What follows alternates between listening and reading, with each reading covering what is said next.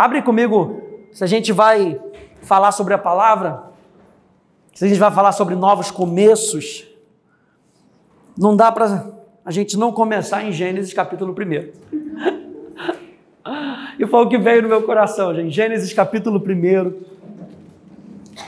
Geralmente a gente está com, com o nosso PowerPoint, mas hoje a gente vai ler então bastante a Bíblia. Estou aqui com o meu púlpito santificado, glória a Deus. Gênesis capítulo 1. Você conhece, diz: No princípio, Deus. Aleluia. E é uma frase que pode surpreender você, mas Deus sempre começa pelo início. Deus sempre começa pelo princípio. Deus é um Deus de inícios, Deus é um Deus de princípio. Deus é um Deus de coisas novas. Não sei se você tem uma expectativa. Era uma hora da manhã, estava lendo Gênesis 1. Gênesis 1. Para a gente começar, Alex. Vamos começar de novo. Deus é um Deus de novos inícios. Deus é um Deus de planos novos. Sabe, Deus é um Deus de coisas frescas. É isso que está no meu coração. Deus é Deus de coisa fresca. Apesar da gente se relacionar com coisas do passado, Deus é Deus de coisas frescas. Quando a gente fala de revelação, a revelação da palavra é uma palavra fresca, é uma palavra para hoje, é uma palavra que incendeia o nosso coração hoje. E amanhã vai incendiar de novo. Eu quero, eu quero que você perceba isso, que apesar da gente ler os mesmos versículos, tem coisa nova para cada versículo. Estudando um pouquinho, os rabinos dizem que para cada versículo existem pelo menos 70 camadas de coisas novas que Deus pode falar. Imagina, você vai ler o Salmo 23 hoje, Deus vai falar alguma coisa. Amanhã você vai ler o Salmo 23 de novo, Deus vai falar outra coisa, ele vai adicionando. Sabe, aquele, aqueles dois discípulos andando com Jesus no caminho de Emaús, ali andando. Né? Eles estão andando e Jesus está falando ali com eles, expondo acerca de si mesmo na lei nos profetas. Ou seja, o que já estava escrito, o que já tinha sido deixado para eles. Mas quando Jesus desaparece, os discípulos falam: Nossa, mas no nosso coração não ardia enquanto ele falava com a gente? Porque até mesmo em Gênesis capítulo 1, verso 1, no princípio Deus, que a gente já conhece, Deus vai falar alguma coisa com a gente. Tem coisa nova para a gente, tem coisa fresca para a gente. E a gente começando nessa nova fase, eu quero dizer para você, a palavra princípio, no hebraico, reshit, significa logo o início, mas tem coisa a mais. Essa palavra princípio, ela também significa é, o melhor de Deus. Também significa a parte principal. Também significa uma parte de escolha. Ou seja, Deus ele está escolhendo o início para fazer o melhor para a gente. Eu sei que a gente ainda fala que o melhor ainda está por vir, porque Deus vai adicionando, mas quando Deus inicia, ele já inicia com o melhor. E é essa expectativa que a gente tem de começar algo novo, sabendo que Deus já está preparando o melhor. Ou seja, só pode melhorar. Com Deus não piora, com Deus melhora. Quando a gente entrega a nossa vida para Ele, a nossa vida melhora. Sim, a gente tem desafios, a gente tem passa por tribulação, mas a vida só melhora, gente. Deus não está puxando a gente para trás para dizer, não, fica aí no seu, no seu cantinho. Não, Deus está nos ajudando a perceber o melhor dele para a nossa vida, para a sua casa, para a nossa casa. Né? É, essa palavra primeiro é o primeiro de uma nova classe. No princípio, o primeiro de uma nova classe. O princípio está falando aqui de uma nova fase, o início de uma nova fase. Né? E eu digo para você, o melhor de Deus já começou melhor de Deus. Não sei se você tem essa expectativa, mas a gente vem para cá, para Ribeirão, com uma expectativa tão grande. Sabe por quê? Porque o nosso Deus é Deus de melhor, é Deus de ótimo, é Deus de maravilhoso. E a gente está com uma expectativa tão grande, sabe, de algo que Deus vai fazer na nossa vida. Ele escolheu esse tempo. Ele escolheu esse tempo. E a gente fica maravilhado que essa já é a segunda igreja que a gente abre na pandemia. É a segunda igreja. A gente abriu uma igreja no Rio de Janeiro, em Caxias, na pandemia. E assim, está crescendo que nem poço, poço de água no deserto. O pessoal vai lá para buscar, vai lá querendo mais, porque Deus cria rios no deserto, onde, onde as pessoas dizem, não dá, tem que parar. Não, Deus cria rios no deserto. Essa é a nossa expectativa. Então, algo que Deus falou no meu coração é que a gente tem que prestar atenção no início. A gente não pode deixar passar de antemão, assim, o que está acontecendo aqui agora. A gente vai prestar atenção no que Deus está fazendo. Porque Deus é um Deus de princípio, porque Deus determina o final do início. Ou seja, o que ele está fazendo aqui hoje, ele já está determinando o que vai acontecer lá na frente. Se o melhor de Deus é hoje, ele está começando com o menor, com o melhor, imagina lá na frente. Você lembra de Jó, aquilo que ele passou? A Bíblia diz que ele recebeu em dobro aquilo que ele tinha, em dobro aquilo que ele tinha. Porque o melhor de Deus, ele vai aumentando. Aleluia. Né? Nós não podemos então esquecer do início. Eu meditando hoje, eu me peguei no Salmo 105. Você pode abrir comigo? Salmo 105.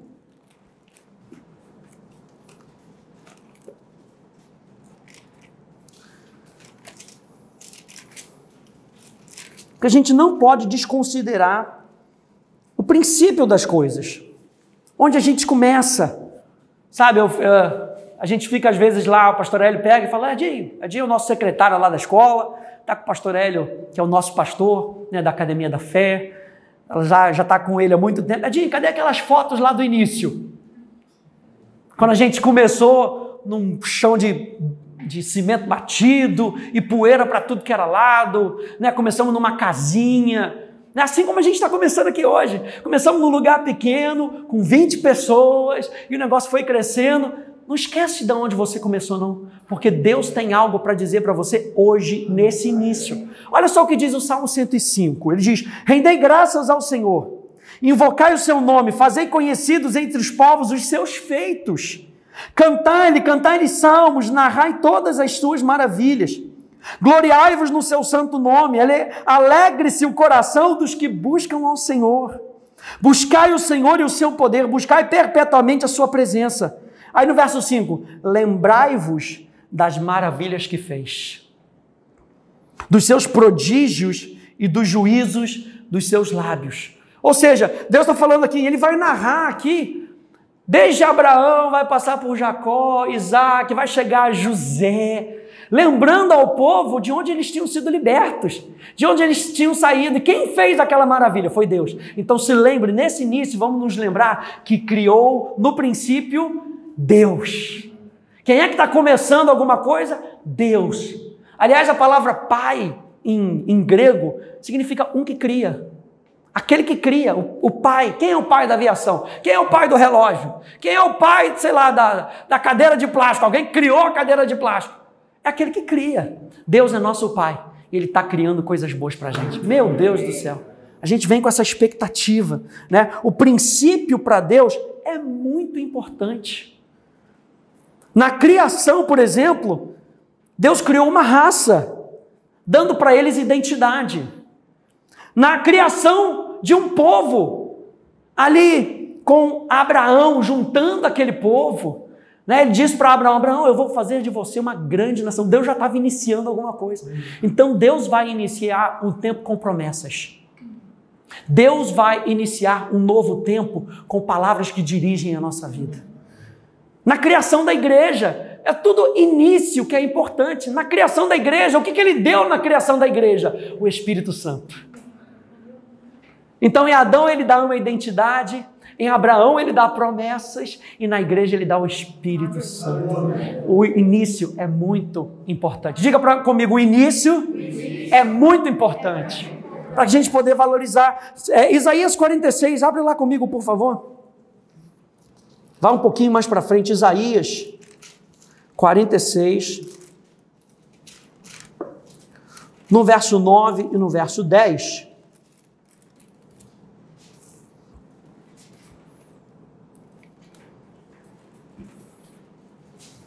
Diz assim, Isaías 46, 9 e 10: Lembrai-vos das coisas passadas da, da antiguidade, que eu sou Deus e não há outro, eu sou Deus e não há outro semelhante a mim. Verso 10: Que desde o princípio anuncio o que há de acontecer.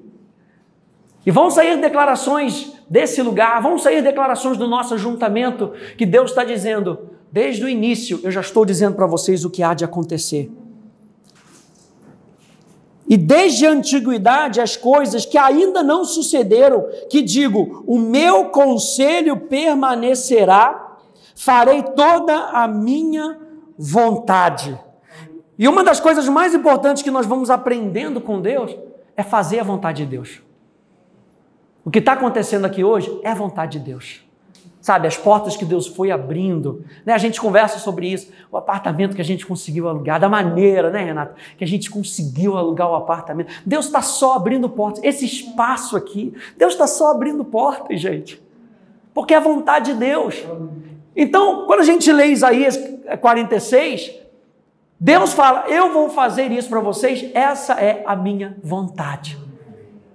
E quando a gente está no início das coisas, a gente precisa aprender logo de início qual é a vontade de Deus. Como é que nós percebemos a vontade de Deus? Porque isso vai nortear a nossa vida. Não fazer aquilo que a gente acha que temos que fazer. Isso é uma das coisas que aqui na academia a gente bate muito nessa tecla. É melhor fazer a vontade de Deus. Dói às vezes na nossa carne, na nossa vontade, mas o melhor é fazer a vontade de Deus. A gente está dizendo que no princípio Deus, e a palavra princípio significa o melhor. Então, o melhor é fazer a vontade de Deus. O melhor é seguir a voz de Deus. Atos 13, 22, eu vou ler para você.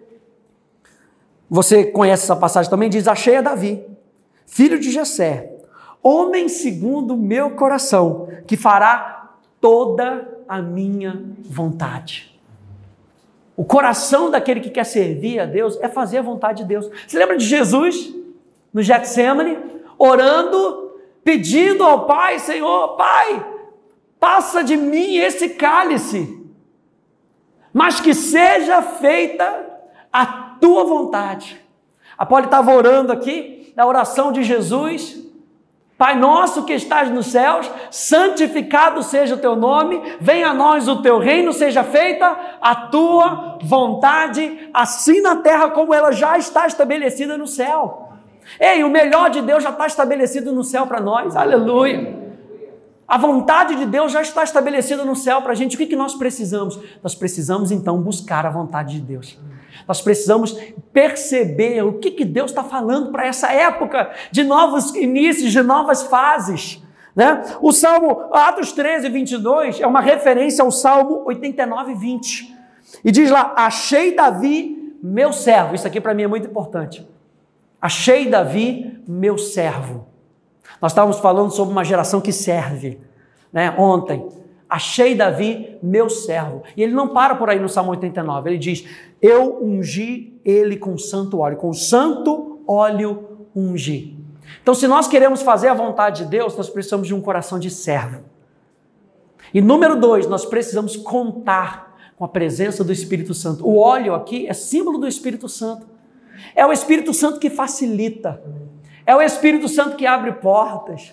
É o Espírito Santo que faz as coisas se tornarem mais fáceis. A gente sempre usa esse exemplo, por exemplo, se uma porta está rangendo, o que, que você bota lá? Aquele óleozinho para a porta parar. Por quê? Porque facilita ali no atrito. Sabe, se está rangendo é porque está tendo atrito. E o Espírito Santo vem para parar com todo atrito. O atrito da nossa alma com o nosso espírito, guerreando ali. Ou seja, um tempo novo é um tempo de fazer a vontade de Deus, é um tempo de, se dispor para fazer a vontade de Deus. Efésios capítulo 5, verso 17, abra lá comigo. Efésios capítulo 5,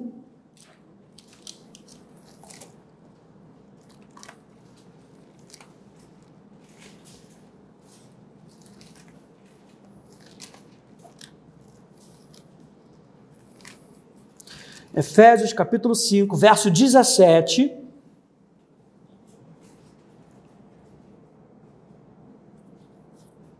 E verso 18 diz lá: Por essa razão, não vos torneis insensatos, mas procurai, diga procurar. Isso, mas procurai compreender qual é a vontade do Senhor. Mateus capítulo 6, verso 33, a gente conhece essa passagem. Jesus, no Sermão da Montanha, está ensinando aquele povo o que é o reino de Deus. E ele, lá no verso 33, ele vai dizer: Buscai em primeiro lugar o seu reino e a sua justiça. E todas as demais coisas nos serão acrescentadas. Sabe o que ele está falando? Não se preocupa com as outras coisas, não. A nossa única preocupação, se a gente pode dizer assim, é é compreender a vontade de Deus, é buscar o reino de Deus. E no verso 18 aí de Efésios, então vai corroborar aquilo que está lá dizendo no Salmo 89. Ele diz: procurar e compreender com a vontade do Senhor, verso 17, verso 18. E não vos embriagueis com vinho, no qual há dissolução, ou no qual há, que leva à devassidão, que diz aqui em James atualizado, essa versão, mas enchei-vos do Espírito. E eu acho legal essa versão da, King James também diz assim: mas deixai-vos encher pelo Espírito. A versão da, da, que a gente usa da ARA, ao meio da revista atualizada, ela usa essa expressão enchei-vos, porque faz parte da nossa busca. O que a gente está fazendo aqui hoje é buscar Deus. Enchei-vos do Espírito. Mas a King James atualizada, ela traz uma outra tradução, dizendo, mas deixai-vos encher. Ou seja, não resista. Não resista à vontade de Deus. Quantas vezes a gente passa na nossa vida anos e anos tentando resistir àquilo que Deus quer fazer na gente, para a gente chegar lá na, na frente e dizer assim: Nossa, gastei tanto tempo, era tão mais fácil seguir a vontade de Deus. Mas é a nossa briga, é a briga de dentro. Sabe, a gente briga para orar, a gente briga para ler a Bíblia, porque é a nossa carne. E é por isso que aqui em James está dizendo aqui: Deixem-vos encher. Se deixem encher. Você sabe que o Espírito Santo quer encher você com sabedoria, com revelação, com paz. Ele quer encher a gente. 1 Coríntios capítulo 2, vai lá comigo. 1 Coríntios capítulo 2. Volta aí um pouquinho.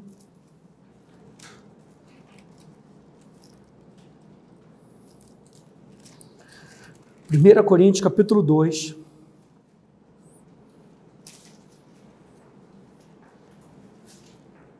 Verso 9 até o verso 16, diz: Mas como está escrito, nem olhos viram, nem ouvidos ouviram, nem jamais penetrou em coração humano que Deus tem preparado para aqueles que o amam. Quantos aí amam a Deus? Então Deus tem coisa preparada. O que, que Deus tem preparado para você? O melhor.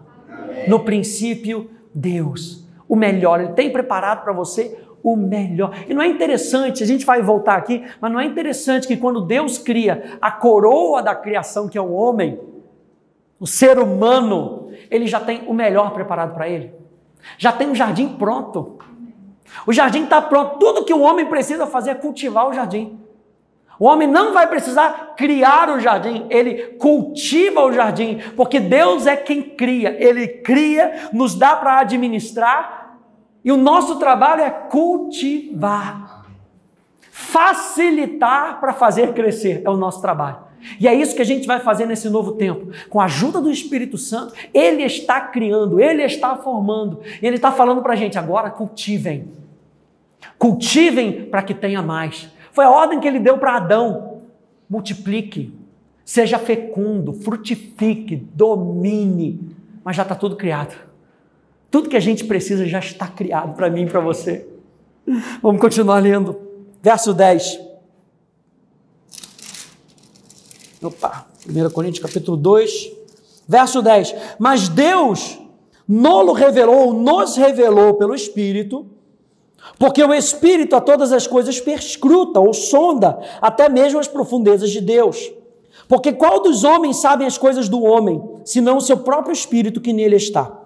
Assim também as coisas de Deus, ninguém as conhece senão o Espírito de Deus. Como é que a gente vai compreender o melhor de Deus para essa fase? Pelo Espírito Santo, pelo Espírito de Deus. Verso, é, verso 12. Ora, nós não temos recebido o Espírito do mundo. Alguém pode dizer amém a isso?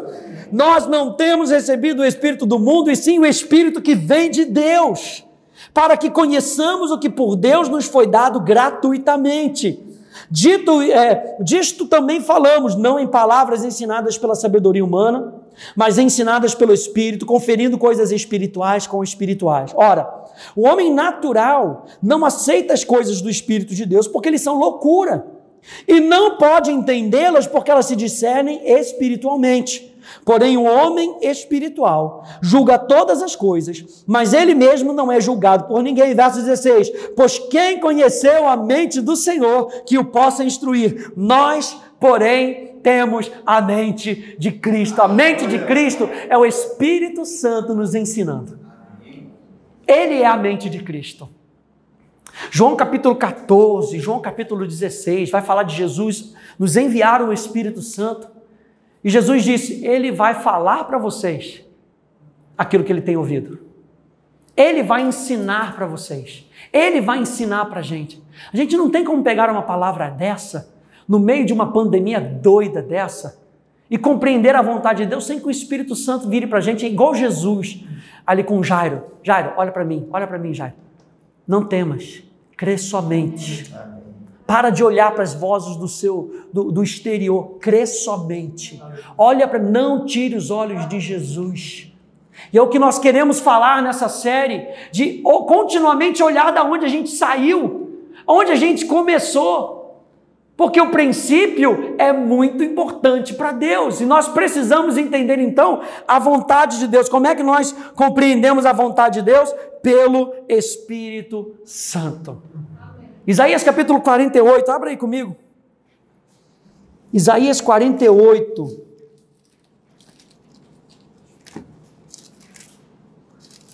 Glória a Deus, aleluia.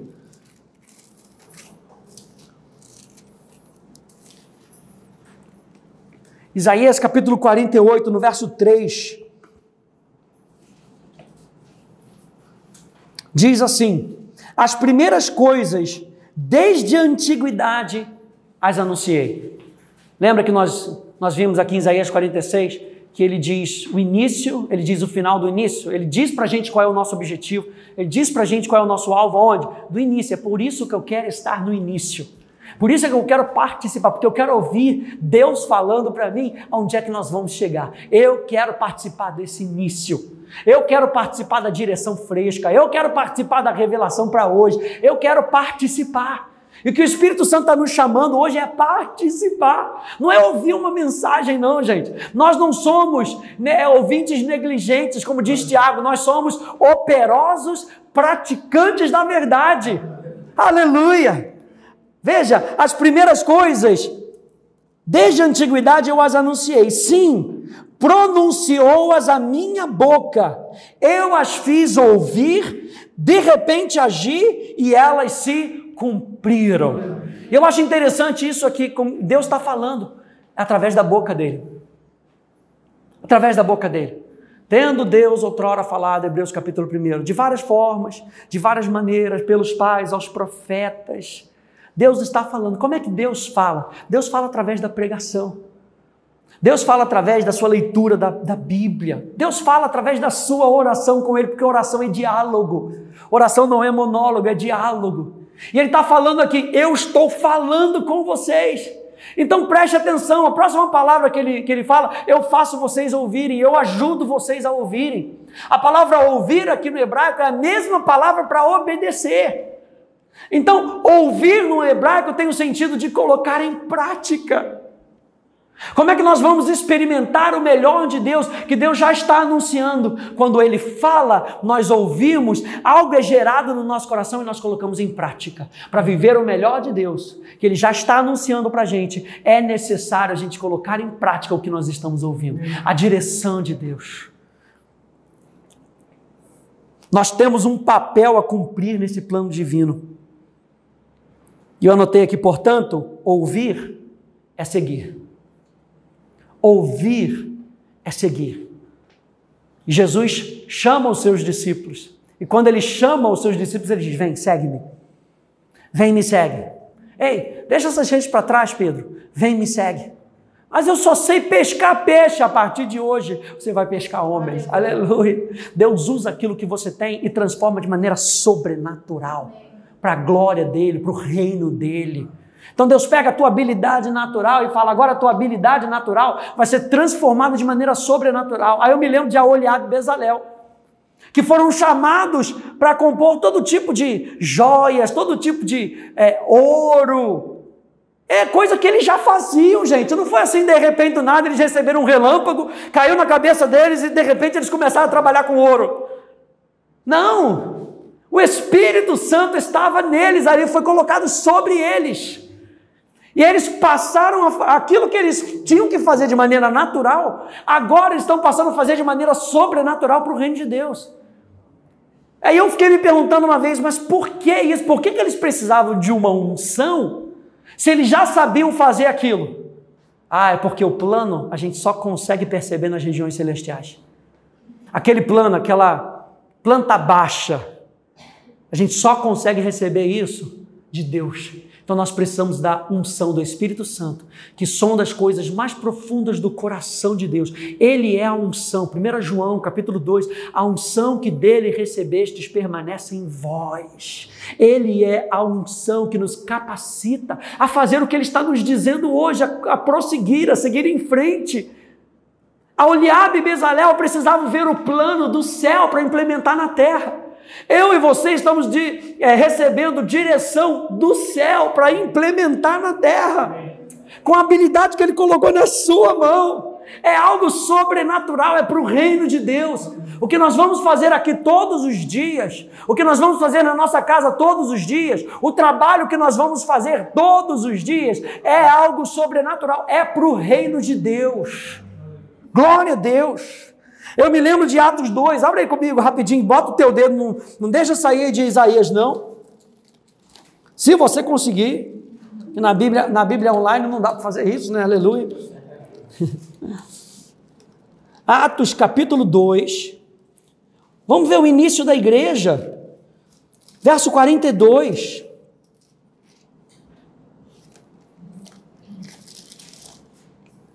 E perseveraram na doutrina dos apóstolos, ou seja, no ensino, e na comunhão, no partir do pão e nas orações.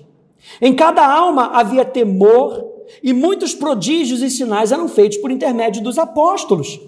Todos os que creram estavam juntos e tinham tudo em comum.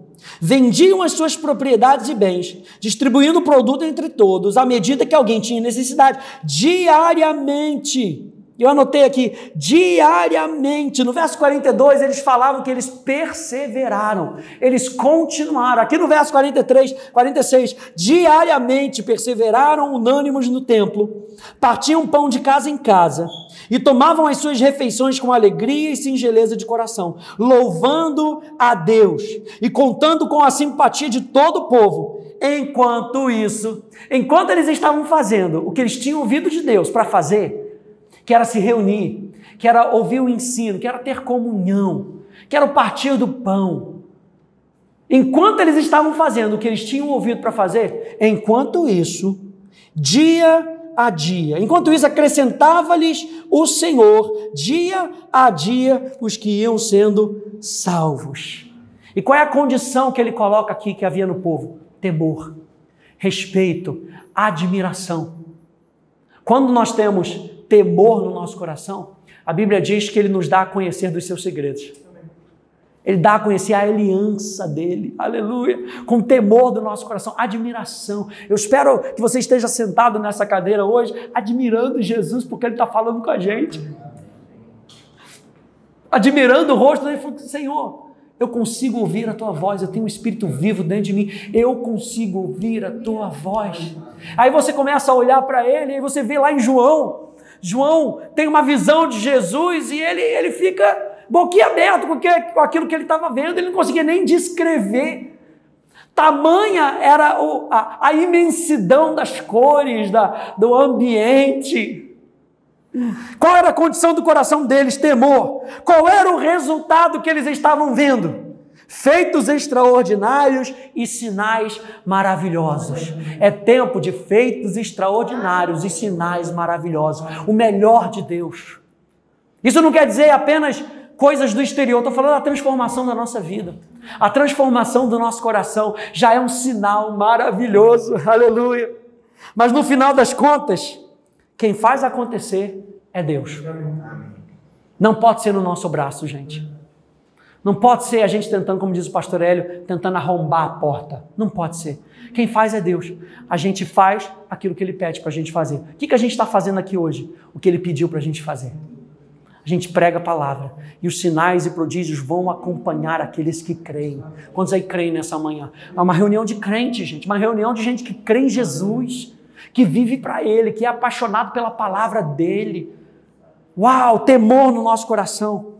Lá em Isaías 48, verso 4, voltando lá no verso 4, ele fala no verso 3: Eu estou anunciando para vocês coisas novas, eu estou ajudando vocês a ouvirem para que vocês possam praticar. Mas olha só o que ele diz no verso 4: Porque eu sabia que eras obstinado, e a tua cerviz é um tendão de ferro, e tens a testa de bronze. Ele está falando assim: eu preciso falar para vocês e continuamente falar para vocês porque vocês são cabeça dura. É? é ou não é? Em espanhol, testarudo. Ó, bate aqui, você fica batendo na sua cabeça, meu Deus, minha razão, minha vontade. E Deus está falando, eu vou falar para vocês, e eu vou continuamente falar para vocês, aleluia, sabe por quê? Porque vocês são cabeça dura. Eu acho interessante que ele está falando, então, gente, de um homem que luta contra as coisas de Deus.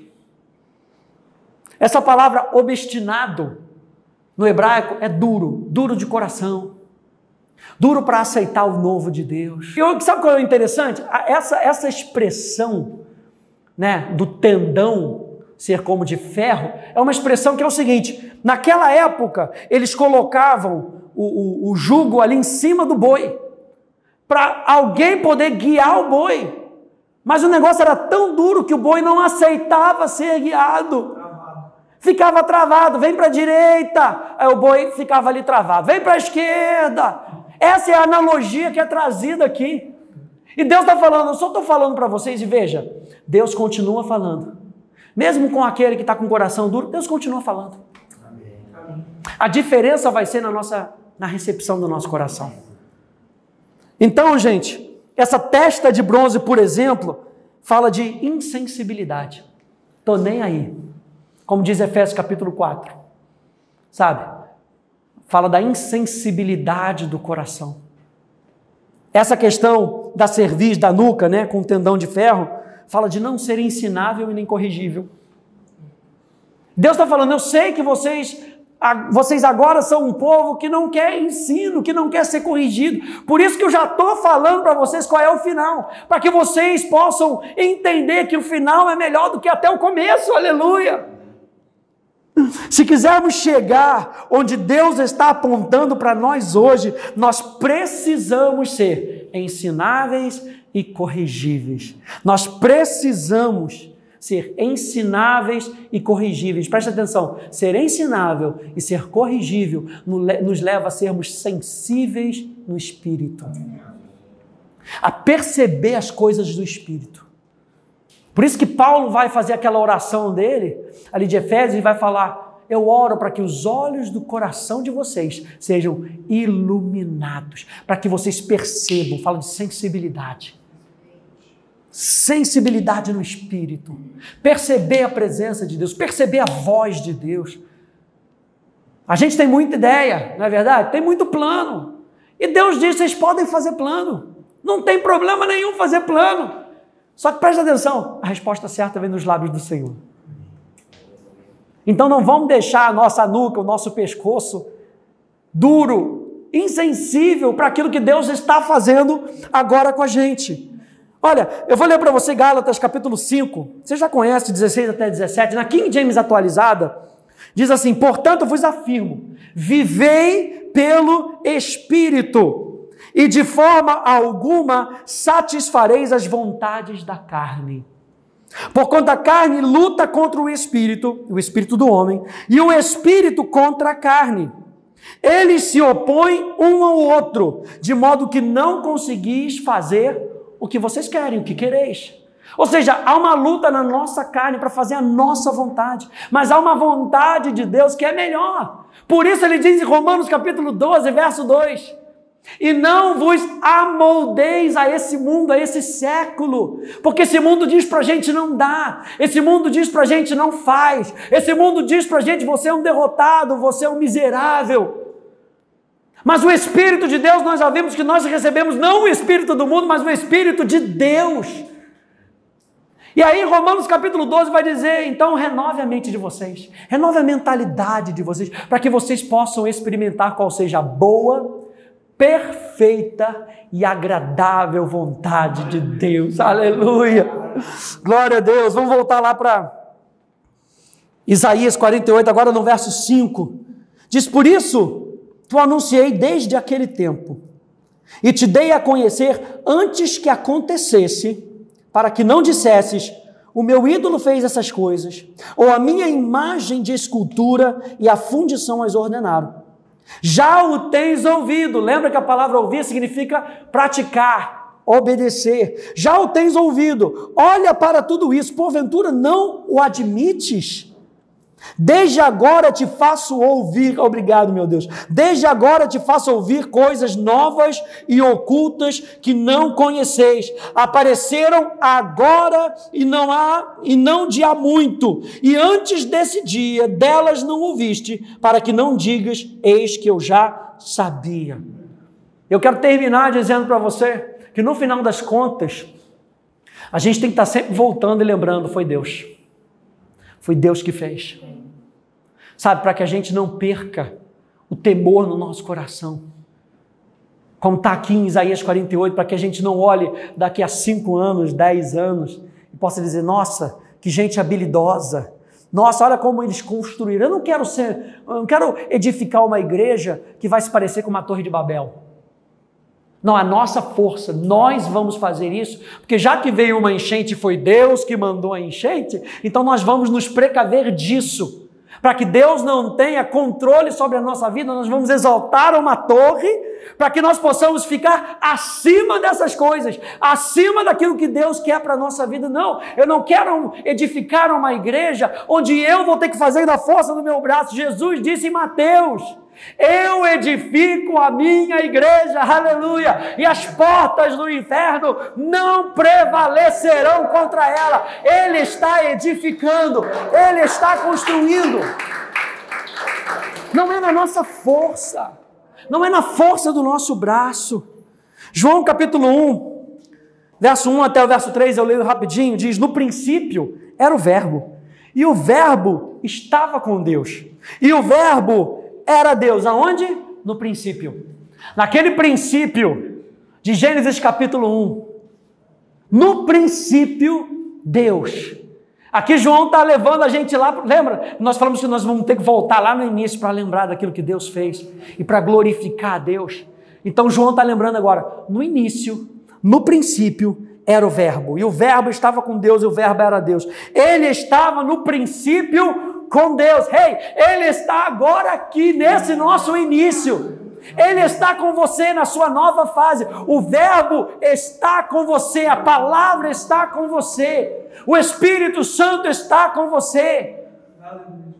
Todas as coisas foram feitas, até o que a gente está começando hoje.